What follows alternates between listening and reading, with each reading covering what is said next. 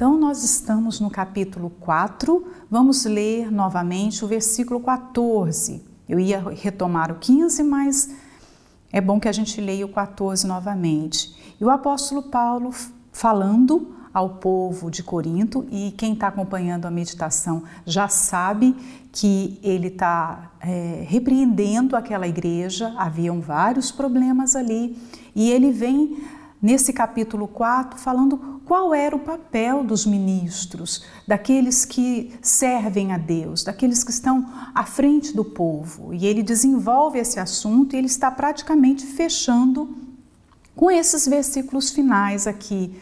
E ele diz: Não escrevo estas coisas para vos envergonhar, mas admoesto-vos como meus filhos amados. Ele vinha num tom mais severo Paulo, é, na, no desejo de repreender e de trazer aquelas pessoas que estavam se desviando da fé de volta para o caminho, ele usou um tom mais áspero, mais rude para repreender aquele povo. Mas ele não fez aquilo com a finalidade de envergonhar, de magoar, de maltratar. Pelo contrário, ele disse que ele, embora tivesse vendo todos aqueles erros, ele considerava aquele povo como um filho amado. Vocês são meus filhos amados, por isso que eu vos admoesto. Você sabia que essa palavra admoestar significa colocar na mente da pessoa o juízo? Então, o papel de Paulo aqui, ele vai falar a seguir, é de um pai que está ali vendo que o filho está desencaminhando, o filho está se perdendo e ele usa de todos os meios para resgatar aquele filho. Então, às vezes, o, o filho, quando está sendo repreendido pelo pai, ele pode se sentir envergonhado, ele pode se sentir humilhado. A relação pai filho pode ser um pouco conflituosa, mas a intenção do pai sempre é trazer o filho novamente à sensatez, principalmente quando o pai já viveu aquelas experiências, sabe que o filho está tomando uma decisão errada e ele não quer que o filho sofra. Né? E a gente vê Paulo aqui como esse pai. Então ele está admoestando. É, talvez você que esteja assistindo agora essa meditação já passou da fase da adolescência, já talvez já passou até da juventude, você hoje é um adulto. E se você olhar para trás e ver é, quando você era adolescente, que você cometeu erros e que os seus pais, por várias vezes, pegou a sua mão, sentou no sofá e ali, olha, leu um pé de prosa, como a gente fala em Minas Gerais, e deu bronca e, e repetiu conselhos, porque muitas vezes esse, nesse processo de ensino, de educação, envolve até a repetição. Mas hoje, como adulto, você entende que tudo aquilo que eles fizeram, eles fizeram para o seu bem. Quantos filhos hoje não agradecem a insistência dos pais em ficarem ali, o tempo todo falando. Às vezes, no primeiro momento, parece chato, parece que o pai não não não está nos compreendendo, não é? Mas o apóstolo Paulo, depois de ter falado daquela forma, ele retoma um tom carinhoso. Ele você percebe até uma certa ternura nas palavras. Olha, eu não pretendo envergonhar vocês. Muito pelo contrário, eu tenho vocês, olha a relação, é, eu tenho vocês como meus filhos. E aí ele continua no 15: Porque ainda que tivesseis 10 mil tutores em Cristo, não terias, contudo, muitos pais, porque eu, pelo Evangelho, vos gerei em Cristo. Então, o apóstolo Paulo sabia que muitos ali naquela igreja estavam descontentes com o tom da carta. Quando ele escreveu, ele tinha noção que a repreensão era dura, que no primeiro momento ia machucar, mas aquilo era para salvar. Às vezes, quando um pai vai corrigir o filho, eu me lembro da, da minha infância, eu não apanhei muito, mas meus irmãos apanharam.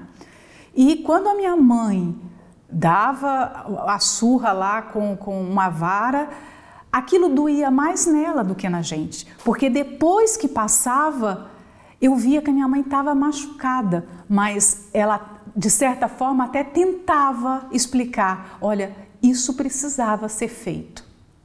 E hoje, quando eu olho para trás, eu me lembro disso e eu agradeço. Ainda bem que ela teve esse amor, porque não são todos que que têm essa disposição para corrigir. Por isso que o apóstolo Paulo está falando aqui que nós não temos muitos pais. Por quê? Porque nem todas as pessoas que passam pela nossa vida elas fazem tempo para nos corrigir, para nos instruir dessa forma, para nos apontar olha, isso aqui está errado, você tem que é, corrigir nisso. Hoje, no mundo politicamente correto, então, onde as pessoas têm que ter um discurso para agradar todo mundo, as pessoas nem falam o que precisa ser falado. A maioria das pessoas fazem vistas grossas, né? mas quem ama não consegue fazer vista grossa. Eu me lembro da minha mãe quando ela via alguma coisa errada, aquilo não ia passar. A gente tinha certeza que não ia passar. Ela iria chamar atenção, ela iria dar um castigo, ela iria tirar alguma coisa. Mas por que é que ela aplicava aquela disciplina? Porque ela amava, ela não queria o nosso mal. Então o apóstolo Paulo está falando que o relacionamento dele e as correções eram baseadas nisso, eu tenho vocês como meus filhos, mas nem sempre o filho tem o pai como pai, nem sempre o filho compreende o que o pai está fazendo. Às vezes o filho considera mais a palavra do estranho, mais a palavra da, daquela pessoa que nem serve como referência. Ele pega aquela palavra, aquele, aquele conselho dos de fora. Hoje a internet está cheia de gente aconselhando, né? E muitos adolescentes, muitos jovens tomam aqueles conselhos, mas são pessoas que não têm ligação nenhuma com você. Para elas, pouco se importam. É, para, pouco importa se você está bem, se você não está bem. É diferente do pai. E o filho tem o poder de envergonhar ou de honrar os pais. Então, o pai já pensa logo nisso também. O apóstolo Paulo aqui, ele tinha dedicado anos da, da sua vida, do seu ministério para fundar aquela igreja. Ele investiu todo, toda a sua dedicação, as suas orações, os seus jejuns para cuidar daquele povo. E agora ele estava vendo o retorno como isso é uma vergonha, eles estão me envergonhando, porque não foi isso que eu ensinei, não foi isso que eu dei de exemplo, de instrução. Então, aquela igreja estava tendo outros mestres. Na ausência de Paulo, surgiram outros pastores. Paulo deixou a igreja com Apolo, mas a gente sabe que aproveitadores, eles reparam muito o ambiente. Então, na ausência de Paulo, porque Paulo tinha esse faro, esse discernimento para perceber quem queria realmente o bem e quem não queria, quem estava ali só para enganar, só para se aproveitar das pessoas. E aquela igreja estava sendo invadida por pessoas com más intenções. Então o apóstolo Paulo precisa lembrar aquele povo: olha, eu vos gerei, mas eu gerei no evangelho. Eu não usei de, um, de um, uma filosofia, de experiências pessoais, eu usei o Evangelho para gerar vocês. Então é preciso identificar o erro e você vê Paulo fazendo isso e faz com a intenção de salvar. Ele não somente está vendo que a igreja está errando, ele aponta esse erro. Ele é enfático, incisivo em apontar o erro, diferente novamente eu ressalto isso, dos nossos dias, do politicamente correto, onde você não pode mais falar é, é, determinadas coisas porque o, o mundo ficou delicado demais, as pessoas estão sensíveis demais e tudo machuca. Então o apóstolo Paulo aqui, ele foi, ele pegou lá a pena e o papel e botou na carta tudo o que precisava. Ele sabia que estava sendo duro, mas ele estava sendo duro para trazê-los novamente à sensatez, à fé, para resgatar. Admoesto-vos, portanto, a que sejais meus imitadores. Um pai de verdade, que é exemplo, ele não vai pedir o filho para reparar o estranho, para imitar o estranho. O pai sabe dos seus valores e por isso ele pode puxar o filho para o seu exemplo. Olha, sejais meus imitadores. O apóstolo Paulo imitava o Senhor Jesus. Ele não tinha outra referência a não ser o Senhor Jesus. Aliás, você vê isso muito latente na, na vida de Paulo, porque quando ele se converte, lá em Atos 9, você vê que ele passa três dias em jejum, depois ele passa três anos no deserto da Arábia sozinho, confeccionando tendas e lendo a Bíblia, orando, tendo comunhão com o Senhor Jesus. Então, Paulo foi desconstruído nesse período e tudo que ele tinha era o Senhor Jesus nele, exalando pelos seus poros. Então, o seu testemunho poderia ser imitado. Ele tinha segurança que o que ele fazia, o que ele falava, a sua postura, o seu caráter poderia ser imitado. E aí fica aquela pergunta: nós que servimos a Deus, nós podemos falar isso hoje? Você que está aí do outro lado, é, você tem uma conduta, um testemunho, um caráter que você pode chegar para a pessoa e falar: seja o meu imitador? E eu não estou dizendo imitar a roupa, imitar os trejeitos, imitar a risada de alguém, o jeito de alguém. Estou falando imitar as virtudes espirituais. Então, quando nós lemos que Paulo teve essa audácia, essa ousadia da fé, ele sabia do, do seu proceder. Então, vocês podem me imitar, porque eu imito a Cristo. Eu não estou sendo Paulo só, eu estou sendo um discípulo de Cristo. O que eu passo, o que eu vivo é que o Senhor Jesus tem me dado, me entregado. Então, essa é a pergunta. Nós temos é, um caráter a essa altura, um testemunho com uma envergadura dessa que você pode convidar outros a imitar você? O que, que a gente olha no caráter de Paulo que causa tanta admiração? O que, que Paulo tinha e que nós não temos? Nós temos que nos fazer perguntas assim. Paulo tinha essa simplicidade do Evangelho, Paulo tinha essa autenticidade, ele era sincero, transparente, Paulo tinha uma coragem. Então, quantas virtudes ele tinha? E quando nós olhamos né, para nós, para o nosso testemunho, nós conseguimos nos enxergar assim? E aí no 17 ele fala: Por esta causa vos mandei Timóteo, que é meu filho amado e fiel no Senhor, o qual vos lembrará os meus caminhos em Cristo, como por toda a parte ensino em cada igreja. Então, o que é que ele estava fazendo? Olha, eu estou escrevendo essa carta aqui, eu não sei quanto tempo que uma carta levava para chegar do lugar onde Paulo estava, eu acho que ele estava em Éfeso nessa altura, não tenho é, total certeza, mas um exemplo de um ponto a outro, eu não sei quanto tempo que a carta levava para chegar ali. Mas no, enquanto essa carta estivesse indo, né, no destino, ele também estava preparando Timóteo. Timóteo era um, um, um discípulo que ele considerava como seu filho. Era alguém que tinha sido também gerado ali por ele. E você pode ler a história de Timóteo no livro de Atos, você pode ler as cartas que Paulo escreveu para Timóteo, né, porque ele se tornou um, um pastor importante na igreja primitiva naquela época. E aí ele está falando, junto com a carta, vocês aguardem, porque Timóteo também está chegando aí. E Timóteo, ele é fiel no Senhor. Olha só. Para Paulo falar que Timóteo era fiel, com certeza é, esse jovem, porque ele era jovem, né? Timóteo não era um, um, um senhor, uma pessoa madura. Você vê que na, nas cartas é, 1 Timóteo, 2 Timóteo, o apóstolo Paulo fala que ele era jovem e mesmo assim estava cuidando de uma igreja. Né?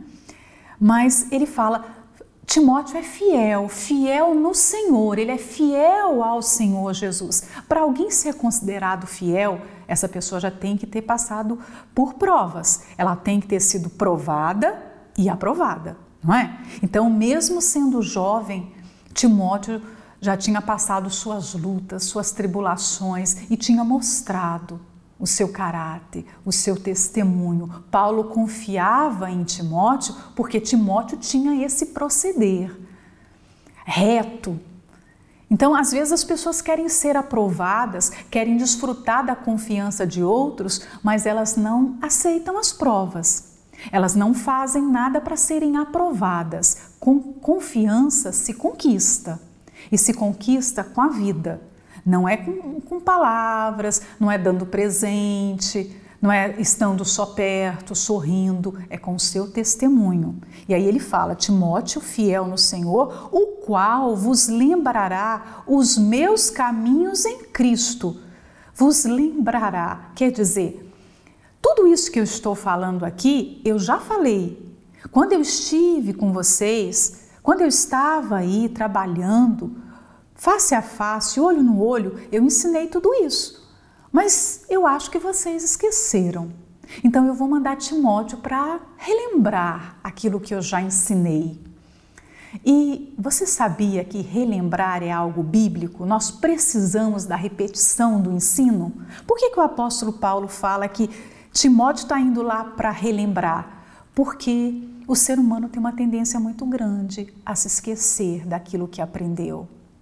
Nós precisamos de repetições para absorver o ensino, porque ele sabe que o homem esquece. A nossa memória falha, a nossa memória tem lapsos e muitas vezes com as, as atividades do dia a dia, com a correria, com tudo que você vai vivendo, as coisas que são importantes elas vão caindo no esquecimento. Talvez você não se lembra mais do que foi falado lá no, no estudo do primeiro capítulo dessa nossa meditação aqui no livro de Coríntios. Você pode ter achado o máximo no dia, pode ter feito até a, a, anotações no, na sua agenda e hoje você não se lembra mais. Então a nossa mente tem esse problema. Então, repetir é algo bíblico. Nós precisamos voltar e ouvir coisas simples às vezes você está numa reunião e você escuta o pastor falar uma coisa tão simples e você fala, mas eu ouvi isso lá no primeiro dia que eu cheguei à igreja. Mas você precisa ouvir de novo, porque talvez parte daquele ensino você já não esteja mais praticando, embora você saiba. Intelectualmente você está informada sobre aquilo, mas será que você está praticando? Nós devemos ler a Bíblia todos os dias. Você vê, a Bíblia é um único livro. É, e, e a gente passa a vida toda lendo o mesmo livro. E nós terminamos a nossa jornada nesse mundo e nós não aprendemos tudo que está aqui. Uma das minhas orações, alguns anos atrás, eu me lembro que eu fiquei, eu acho que uns dois anos pedindo isso para Deus. Senhor, não me deixe esquecer aquilo que eu aprendo. Porque eu ficava frustrada de ter aprendido alguma coisa e passar o tempo, eu já não sabia mais. Então eu pedia sempre para o Espírito Santo, me ajuda a me lembrar. O, o que o apóstolo Paulo está fazendo aqui é o que Moisés fez com o povo antes de entrar na terra prometida. Vamos repetir toda a lei, vocês entrarem em aliança com Deus. Vocês não podem esquecer os termos dessa aliança, digamos assim.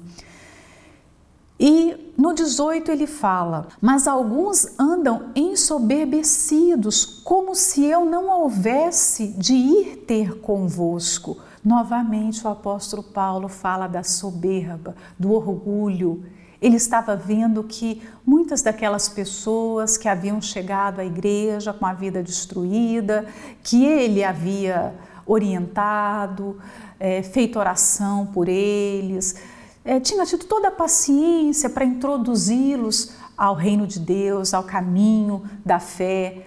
Aquelas pessoas já estavam infladas, ensoberbecer, eu até já falei isso aqui, é se inflar, se inchar de si mesmo. E a soberba, o orgulho, foi o pecado que acendeu o inferno. Você sabia disso? Foi por causa do orgulho que Satanás, que Lúcifer se tornou Satanás. Foi por causa do orgulho que ele dividiu o céu, que ele causou a rebelião no céu. Então não tem nada mais detestável do que o orgulho, do que a soberba. E todos os homens, todas as pessoas correm o perigo de ir por esse caminho. Em algum momento você pode dar margem para a sua natureza, porque a natureza humana é vaidosa.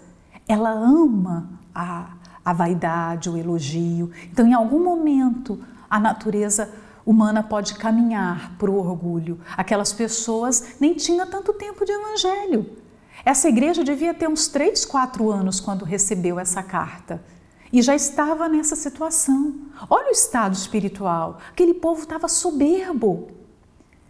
E aí você tem que, tem que olhar para dentro de si. Todos nós temos que fazer aquela autoanálise, né? A gente olha e, e, e pensar Será que tem alguma coisa dentro de mim que eu me orgulhe? Tem alguma coisa que eu me sinto assim, um pouco vaidosa?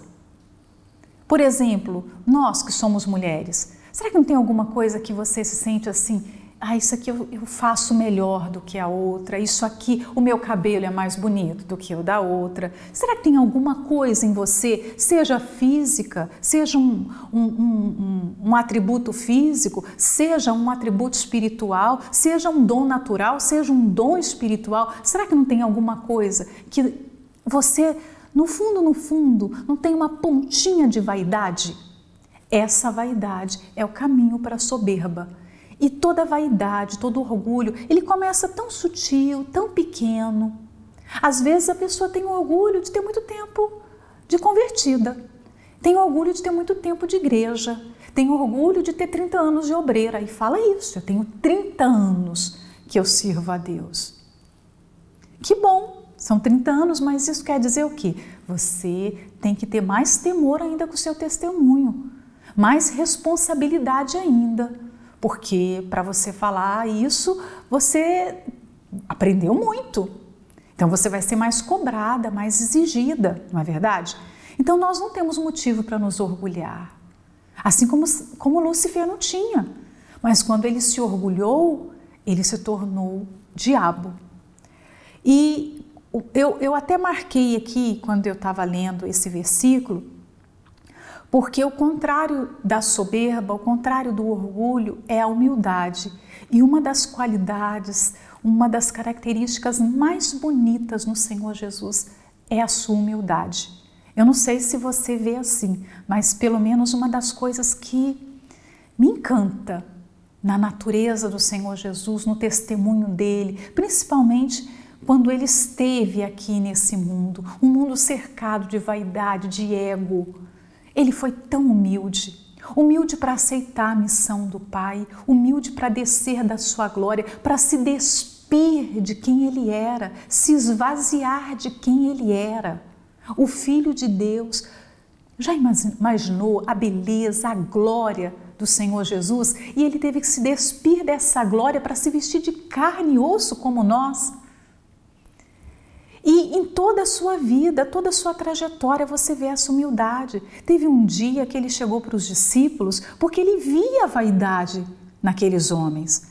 Certa vez ele estava caminhando de uma cidade para outra e, e falando o que iria acontecer com ele, que ele iria chegar em Jerusalém, ele seria é, é, açoitado, humilhado, preso, ele iria ser crucificado, ele ensinando para os discípulos, mas na turma de trás, aquela turma que vinha mais atrás, na conversinha paralela, estava João e Tiago, os dois irmãos, discutindo ali quem que era o maior no reino de Deus. Olha só como o ser humano gosta é, como eu disse na meditação passada, dos primeiros lugares, gosta da honra, gosta de ser notado, elogiado, gosta de aparecer. É, o ser humano gosta de aparecer.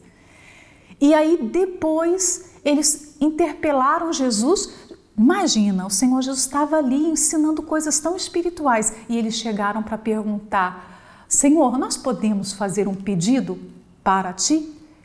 E o Senhor Jesus falou: pode. E eles pediram: Na tua glória, o Senhor permite, olha, que eu assente à direita e meu irmão à esquerda? Tipo, que isso? Eles queriam nada mais, nada menos que sentar nos lugares de honra no céu. Eles não queriam só estar no céu, eles queriam ter um lugar de destaque. E o Senhor Jesus respondeu: Olha, isso não compete a mim. Quem vai decidir isso é o meu Pai.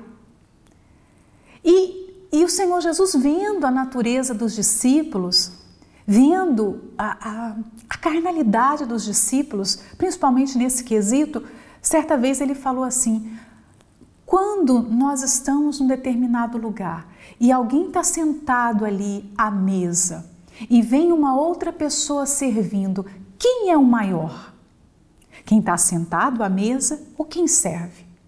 E os discípulos, claro, que é quem está sentado. E ele disse: Eu entre vós sou aquele que serve. Olha que humildade. Esse era o nosso Deus, aqui entre os homens. E ele continua sendo humilde. A Bíblia diz que Deus se inclina nos altos céus para ouvir a nossa oração. Se inclina, Deus se abaixa para nos ouvir.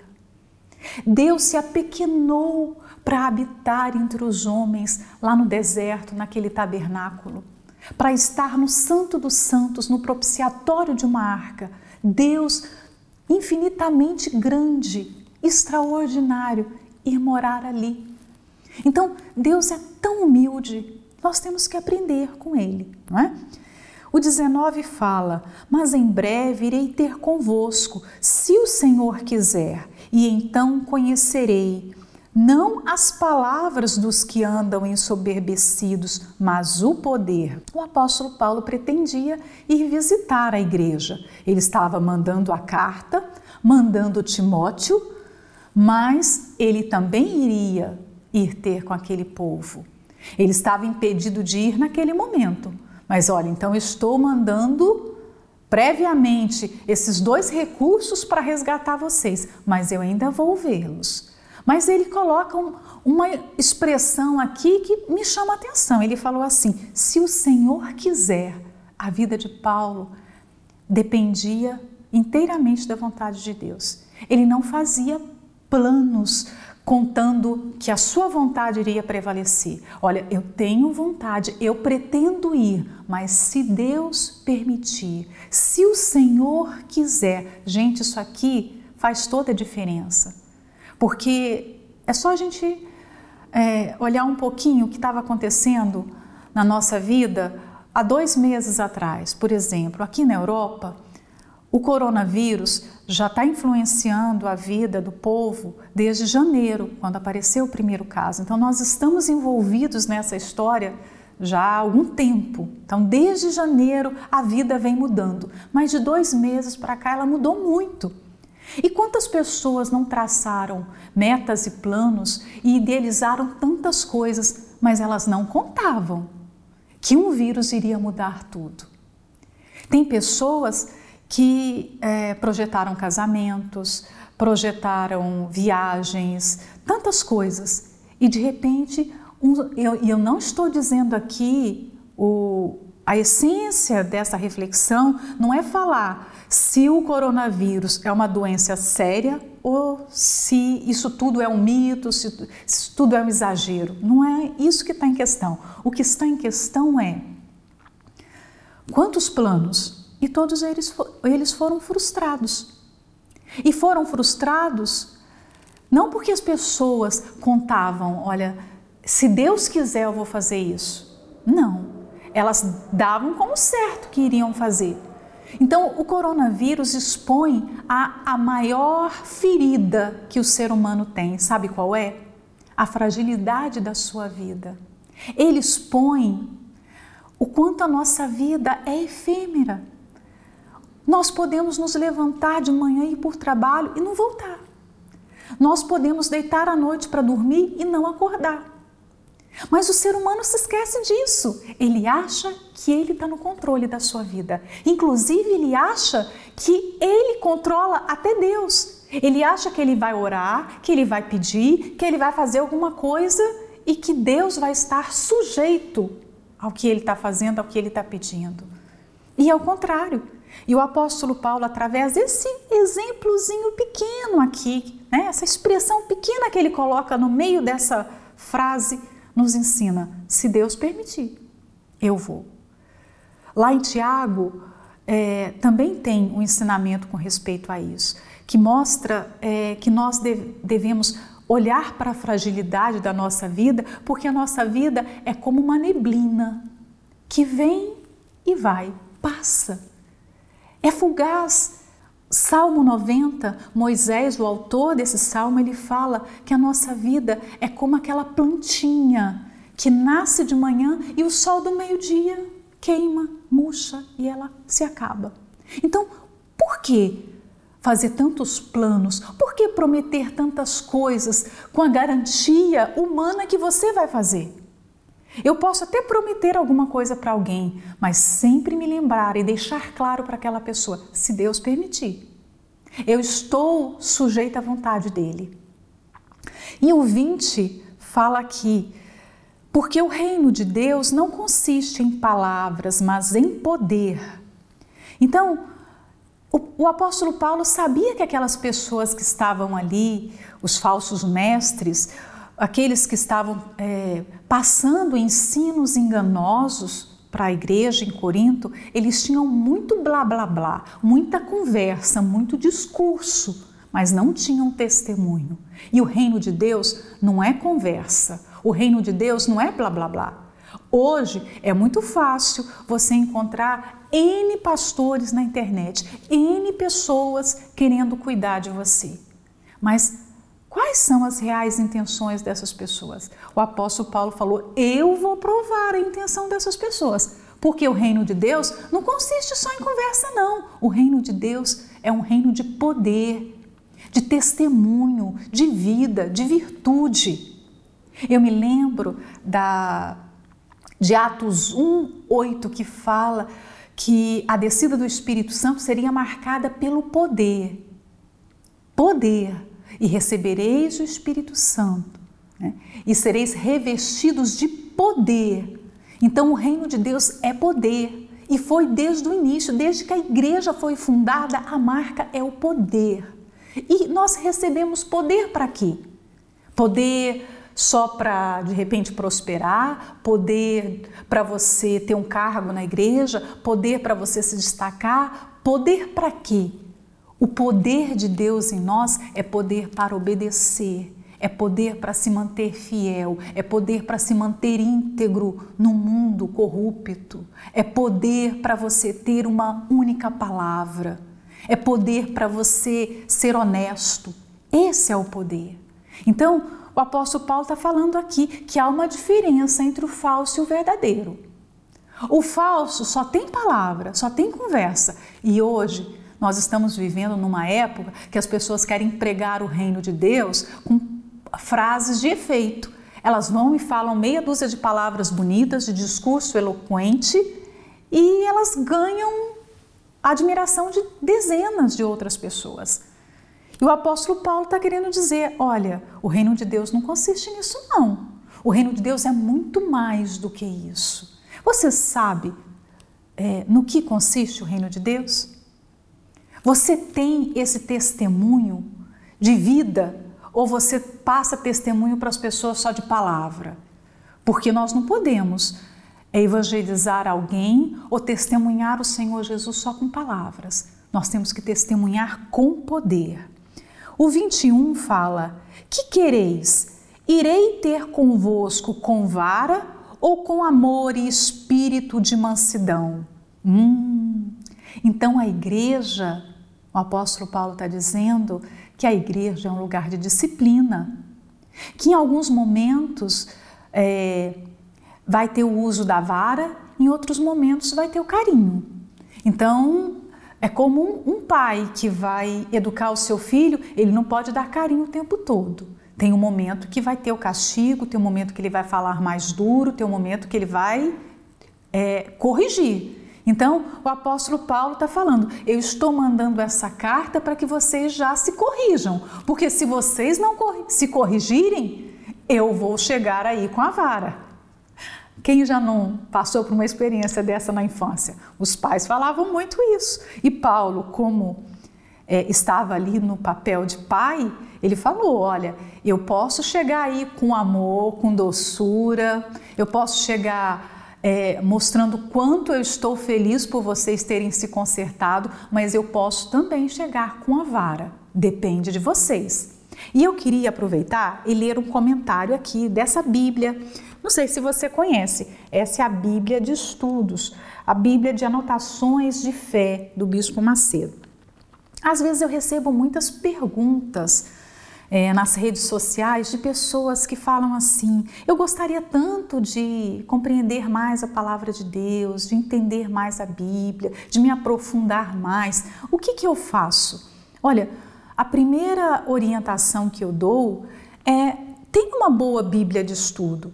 Claro que você não pode se apegar só aos comentários, porque Bíblia de estudo é uma Bíblia diferenciada porque ela tem anotações no rodapé. Isso aqui, ó. Aqui em cima está o texto sagrado. Essa parte é o texto sagrado. E aqui embaixo tem comentários que explicam esses versículos.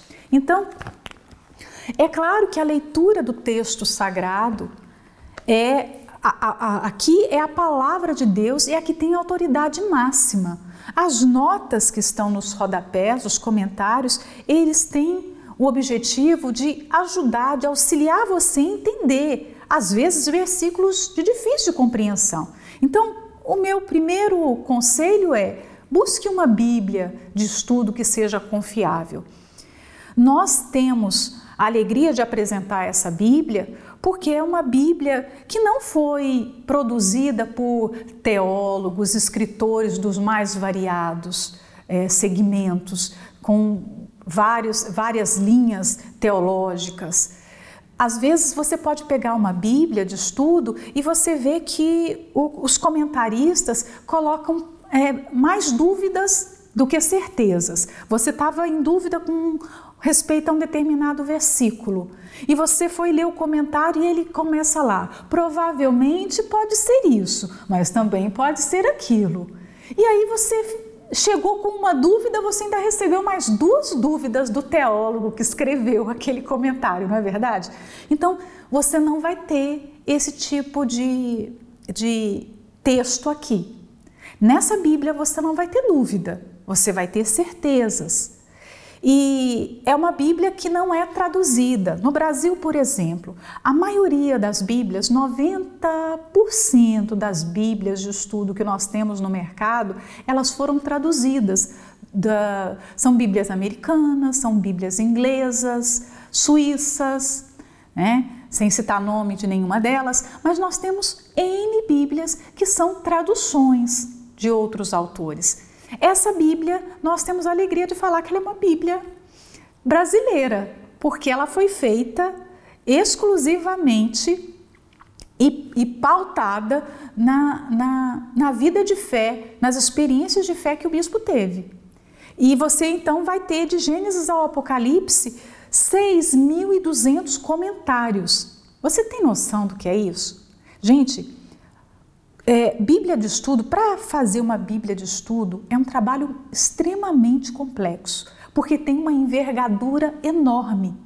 Nós temos aqui cerca de 40 autores, nós temos 66 livros, mas nós temos 40 autores diferentes. Então, cada livro foi escrito numa determinada época, por uma determinada pessoa. Nós temos textos aqui históricos nós temos a parte cronológica.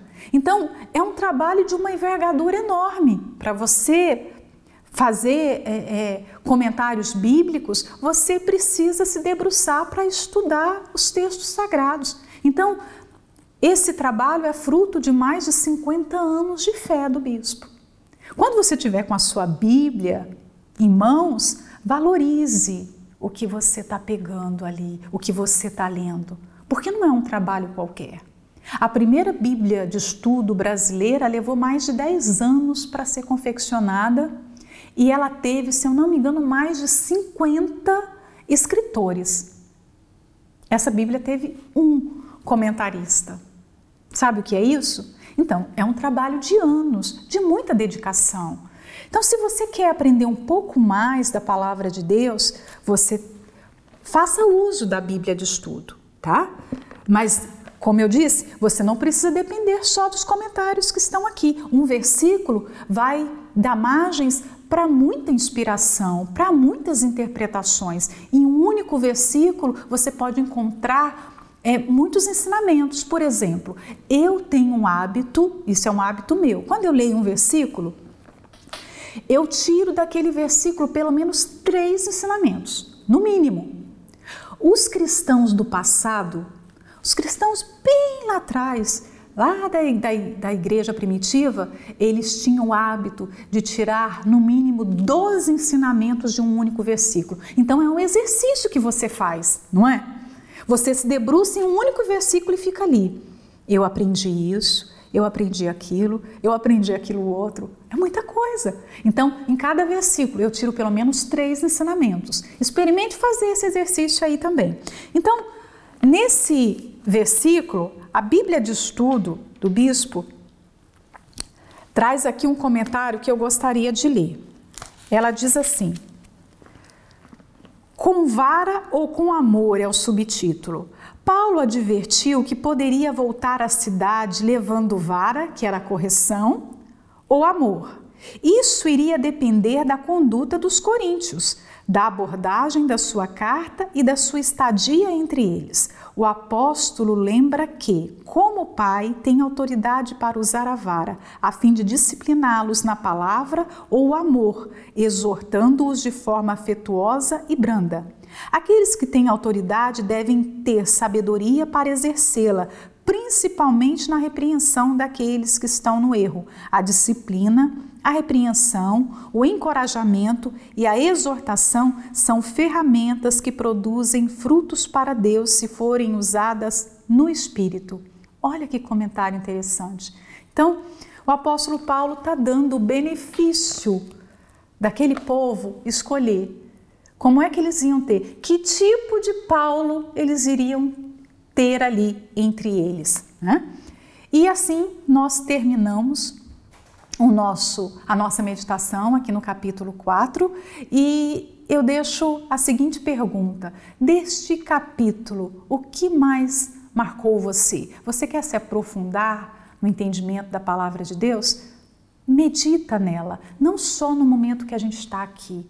Fica com aquela palavra na sua mente, no seu coração, deixa ela ir, voltar, porque você vai começar a apontar coisas e vai ver, olha, isso eu tenho que mudar, isso aqui tem, eu tenho que tomar uma atitude. É assim que a palavra de Deus vai nos transformando. Nós vamos nos enxergando. Ela é um espelho. Você se olha e se vê ali, vê os seus defeitos, vê aonde você tem que se consertar. Então, eu convido você a estar na nossa próxima meditação, que nós leremos o capítulo 5, tá bom? Até lá!